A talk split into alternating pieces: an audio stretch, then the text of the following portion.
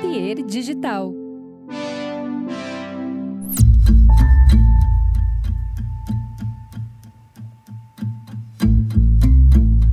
Olá, queridos ouvintes do Sala. Estamos começando mais um episódio por aqui. E, gente, vocês vão ter que desculpar essa host de vocês aqui que eu acabei de cometer um super erro.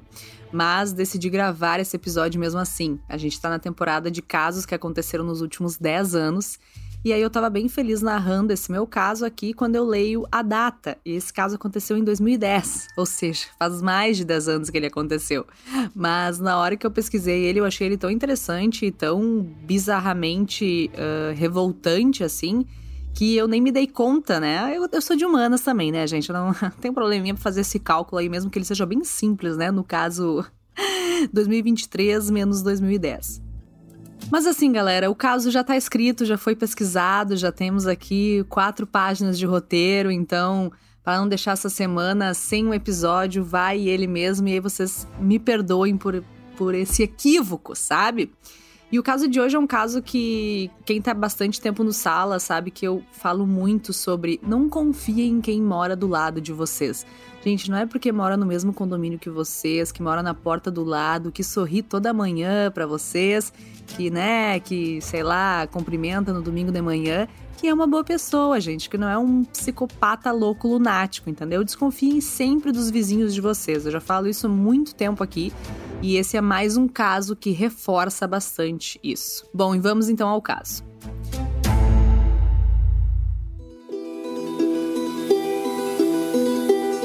José Valdecir era casado com a Maria Vilma e ele tinha duas filhas, a Pamela Martins, de 13 anos, e a Jaqueline Martins, de 17. No dia 7 de janeiro de 2010, tá aí o meu erro, né, gente? né, o ano, não, não prestei atenção nisso. Mas bom, no dia 7 de janeiro de 2010, quando ele estava chegando em frente à sua casa, que ficava em Jacareí, que fica aí em torno de 84 quilômetros de São Paulo, depois de um dia de trabalho, era por volta de uma e meia da manhã, ele achou estranho o fato do portão da casa dele e da porta de entrada, né, a porta da sala, tá aberto.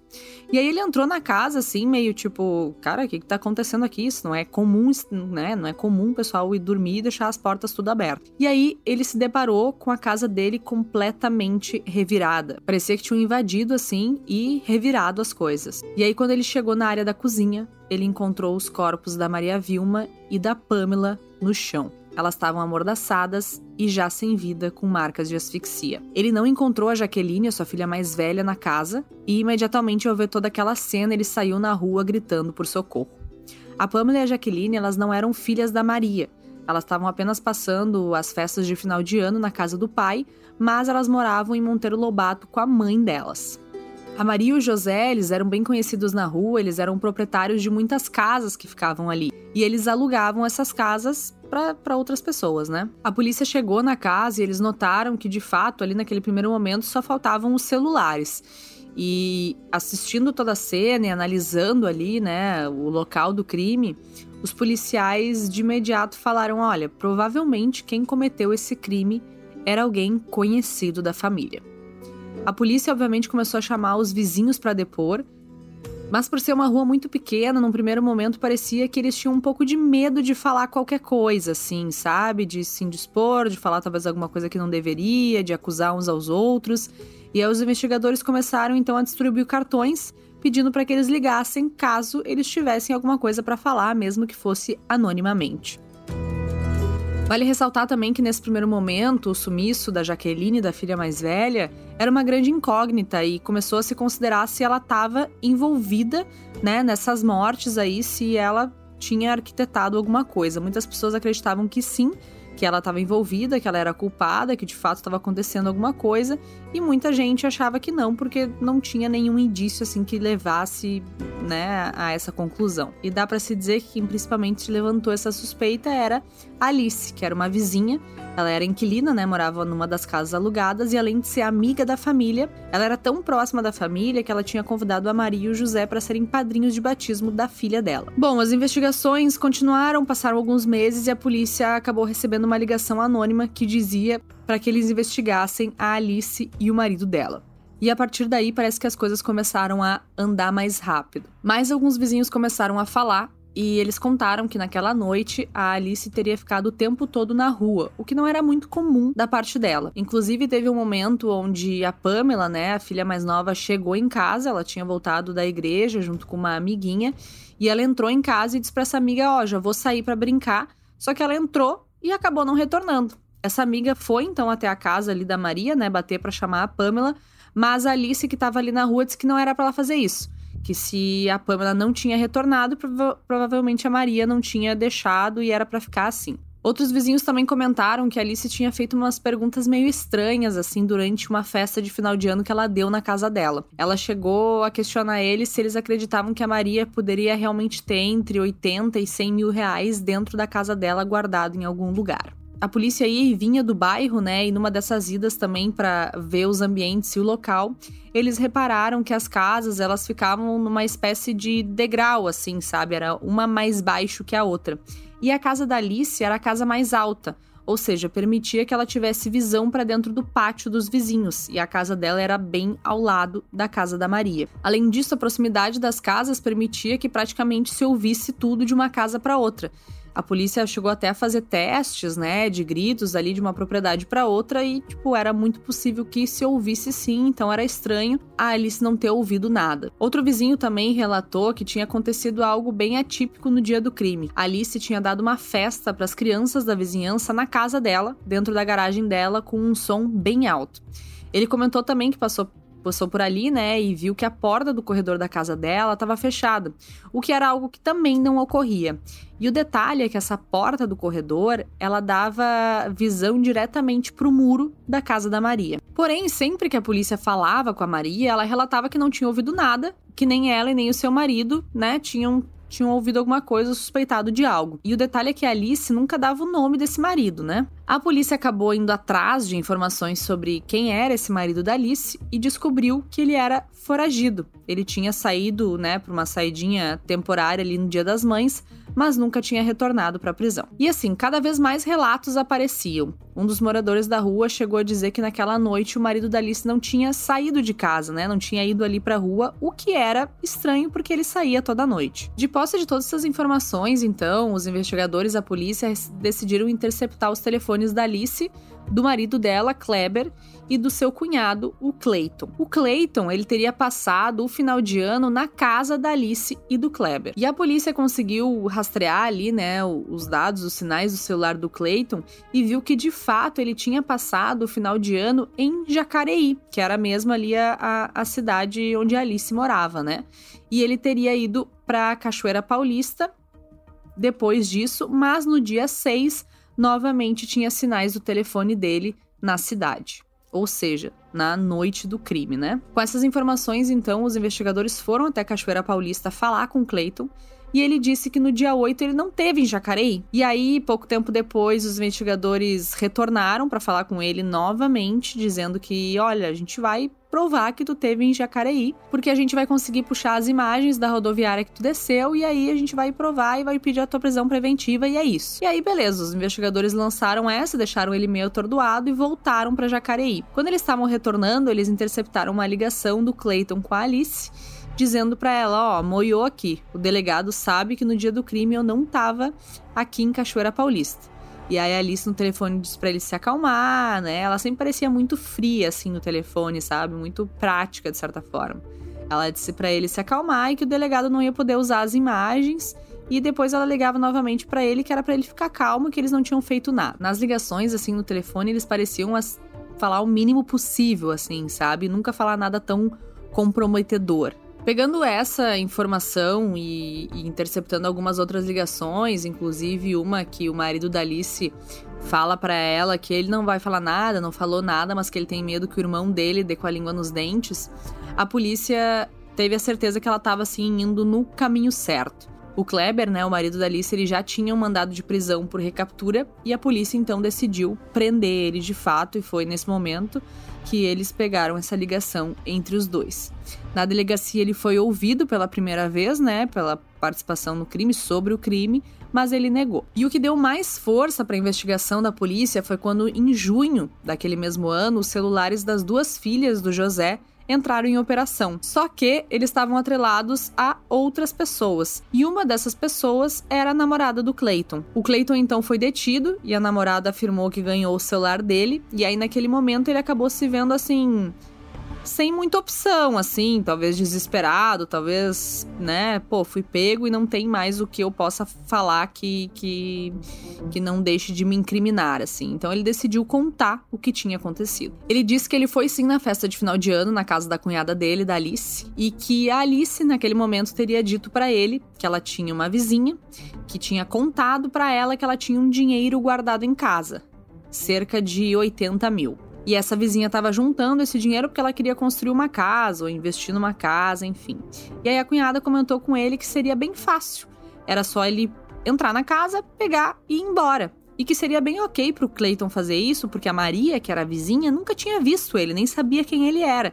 Então, basicamente, era só ele pular o muro, pegar o valor e sair fora. E aí então, como no combinado, no dia 6 ele veio para a cidade, só que ele trouxe junto com ele um adolescente. Esse adolescente devia aí um valor para ele e ele meio que combinou com o adolescente assim: "Ó, oh, tu me ajuda nesse roubo e a gente fica aqui, tá tudo certo". E o plano da Alice, de certa forma, parecia bem simples assim, né? Acontece que quando eles foram executar, Kleber ficou sentado ali no muro, enquanto o Clayton e o adolescente entraram na casa. E aí eles logo se depararam com a Maria Vilma, que se assustou eles ali também, de certo, se assustaram. E aí o adolescente golpeou ela na cabeça e na sequência eles amordaçaram ela, sempre questionando e pressionando, sempre questionando ela e pressionando onde estaria o dinheiro. Ela a todo momento afirmava que não tinha dinheiro nenhum. Eles acabaram achando cerca de mil reais dentro de uma bíblia, depois mais 300 reais e, e não passava desse valor. Eles procuraram, procuraram e não tinha nada e a Vilma continua, continuava dizendo, olha gente, não tem esse valor aqui. O Cleiton então foi até o irmão dele que estava no muro, avisar que não tinha esse dinheiro. E ele falou: não, volta lá, vocês voltem, procurem melhor, porque tem esse dinheiro sim. Nesse meio tempo, chegou a Pamela, a filha mais nova do José em casa. E aí eles repetiram o processo que fizeram com a Maria. Eles amordaçaram ela, amarraram ela, questionaram ela sobre o dinheiro e ela disse: gente, tipo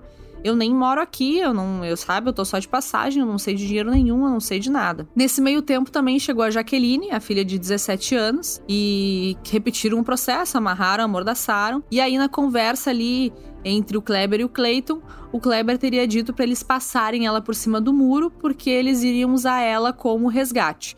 Iam sequestrar e depois pedir um valor por ela, porque já que o dinheiro não estava na casa, provavelmente esse dinheiro estaria no banco. E foi o que eles fizeram: colocaram ela no carro, só que ela estava amarrada, amordaçada, e acredito eu, ela acabou, certo, por causa dessa mordaça e de estar com a boca e o nariz tapado. Ela acabou falecendo. Com a morte da Jaqueline, eles já não tinham, digamos assim, a moeda de troca deles, então eles simplesmente abandonaram o corpo dela. O corpo foi de fato encontrado depois de mais ou menos seis ou sete meses que o crime tinha acontecido, né? Graças à confissão deles. E aí foi no momento que se achou o corpo, que caiu por terra todas aquelas suspeitas que se tinham em cima da Jaqueline e que também, que de certa forma, trouxe. Eu não vou dizer alívio, talvez a palavra certa para a família ou para todos que estavam procurando eles, mas trouxe uma resposta sobre o que tinha acontecido com ela e onde ela estava, né? Porque até então era um mistério, assim, esse sumiço dela, muita gente ainda suspeitando do envolvimento dela. E é angustiante demais tu não saber, provavelmente, né? Acredito eu, nunca passei por isso, mas é uma, deve ser uma angústia sem fim, tu simplesmente não saber onde tá algum parente teu, alguma pessoa próxima tua. Apesar das confissões, a Alice ela sempre negou a sua participação. Inclusive, ela dizia que não sabia de nada, mesmo a polícia tendo todas as escutas e as formas de provar que era impossível que ela não soubesse que alguma coisa estava acontecendo. Pelo fato do caso ter sido tão bem investigado e a polícia ter conseguido reunir tantas provas sólidas assim, era praticamente impossível que os réus não fossem condenados. E foi exatamente o que aconteceu. A Alice e o Kleber, eles foram condenados a 109 anos de reclusão por latrocínio, sequestro, sequestro seguido de morte e ocultação de cadáver. O Clayton foi a 94 anos por sequestro, sequestro seguido de morte e ocultação de cadáver, e o adolescente menor de idade cumpriu três anos de medida socioeducativa.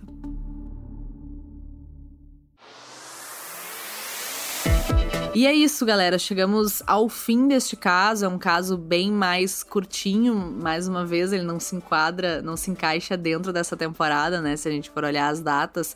Mas pronto, quis trazer, já que era um caso que estava pronto aí. E eu queria saber de vocês se vocês já conheciam esse caso. Espero os comentários de vocês lá no arroba Sala Podcast. E mais uma vez, sabe, é aquilo que, que eu volto a comentar, assim. Não confiem que tem, quem tá do lado de vocês, quem mora do lado de vocês.